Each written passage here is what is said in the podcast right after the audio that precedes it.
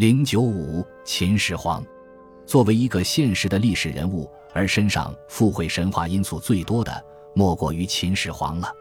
由于他用武力结束了一个群雄竞逐、战乱频仍、民不聊生的战国时代，开辟了一个第一次中国大统一的封建王朝的新局面，自然在他的头上会形成一种过去任何君王无人能及的神性的光圈。这个人帝而兼神帝的人物。本来可以英明有为、长治久安的统治下去，谱写出封建社会的瑰丽的诗篇的。然而，愚蠢贪欲的他却是残民已成，将他首创的基业自己葬送了。因而，在他的身上，一方面具有神性英雄的色彩，另一方面却又如同桀纣一样是暴君的典型。他光暗交织，闪烁无定，所以自然有许多奇闻异说来附会在他的身上。其中最突出的一件。是秦始皇做石桥，海神为之树柱事。古小说《勾神》及小说说始皇做石桥，遇过海观日出处。时有神人能驱石下海，石去不速，神人折鞭之，皆流血，至尽西赤。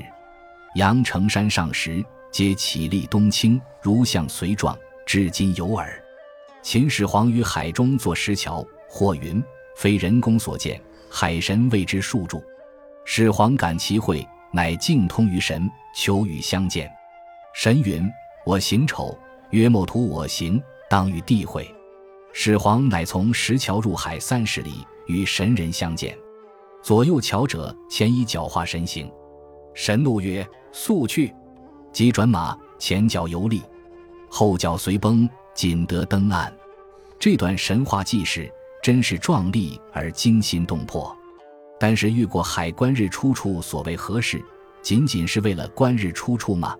恐怕不会这样简单，而是和始皇愚妄的求仙思想有关。因为传闻的蓬莱、方丈、瀛洲三神山都在东海彼岸，过海观日不过是为要达到此一目的的借口罢了。然而，正因有了这段造桥树柱的传说。于是，或有传始皇自身就能用法术召唤石头，叫石头自己行走；进一步更说，他有驱山夺，能驱山填海。近代民间传说说，秦始皇有赶山鞭，就是这样发展演变来的。这就使他真个成为神性英雄式的人物了。由于秦始皇好神仙，所以传说他曾经和一些仙人、神人打过交道。《列仙传》继续的安琪先生，《十周记》。继续的鬼谷先生，就是仙人中传说曾和秦始皇打过交道较著名的，但也没有特别值得称引的地方。只有秦始皇和仙人王次仲打交道的那次最有意思，值得引述。大河山、小河山在贵州，昔有王次仲年少入学而家远，常仙道，其师怪之，谓其不归，使人后知有时归在家。同学者。常见众捉一小木，长三尺余，至泽者屋间，欲共取之，折寻不见。今年若冠，便仓卸旧书，为今隶书。始皇前使征之不至，始皇怒，见车求之复国。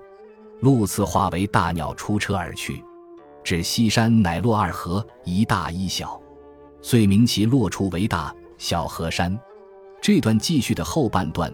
又有略为不同的译文，《太平广记》卷五王次仲调引先传时仪说：“次仲化为大鸟，振翼而飞。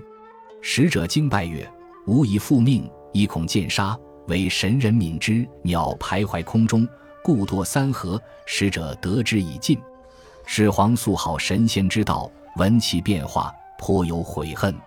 今未知落河山在幽州界，乡里辞之不绝。”译文的补充记叙不仅使这段神话更形象生动，而且对好神仙的始皇做了无情嘲讽。闻其变化，颇有悔恨。始皇毕竟是凡夫俗子，对眼面前即可罗织的神仙，竟交臂失之了。始皇和骊山神女交往的传说也很有意思，值得略加研究。《太平御览》卷七一引《新史三秦记》说，始皇生时坐阁道至骊山八十里。人行桥上，车行桥下，金柱渐存。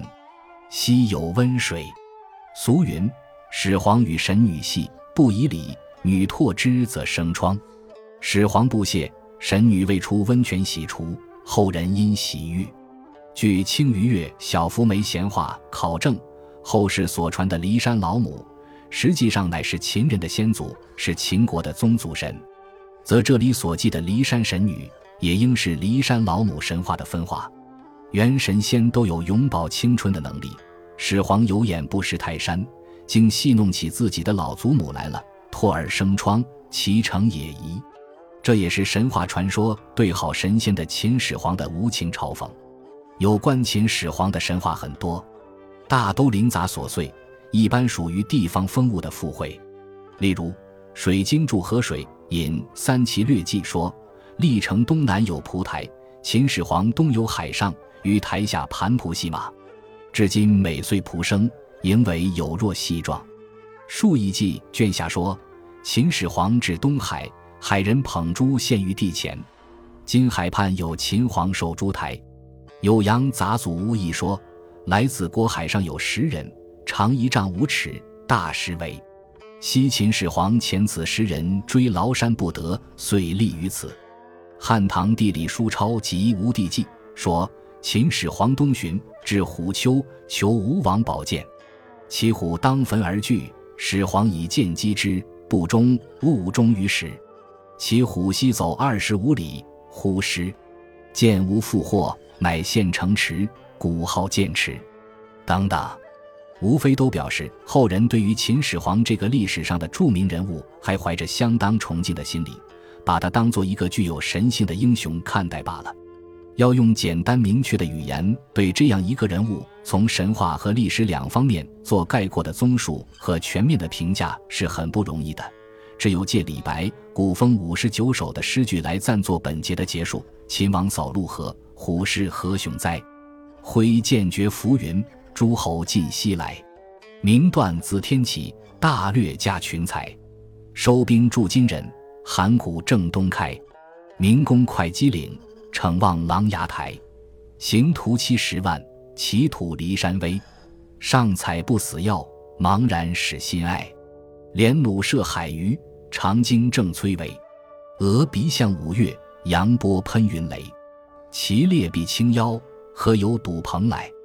徐氏在秦女楼船几十回，但见三泉下，金冠葬寒灰。